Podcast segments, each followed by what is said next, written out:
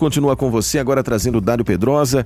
Ele fala que Força Tarefa prende mais de mil pessoas, mil abusadores de menores de idade.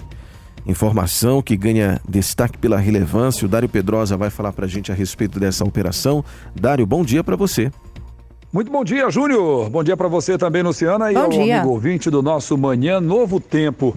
Mais de mil agressores e abusadores de menores foram presos nos últimos 30 dias por uma força-tarefa coordenada pelo Ministério da Justiça e da Segurança Pública em todos os estados do país. Cerca de 12 mil vítimas foram atendidas. Esta violência sexual contra os jovens também aparece na Pesquisa Nacional de Saúde Escolar do IBGE, na qual 15% dos entrevistados disseram que já sofreram algum tipo de abuso sexual, desde assédio até o estupro. Foram ouvidos meninos e meninas de 13 a 15 anos em todo o país, entre os anos de 2009 e 2019. Outros 5,6% afirmam que foram forçados a manter relação sexual.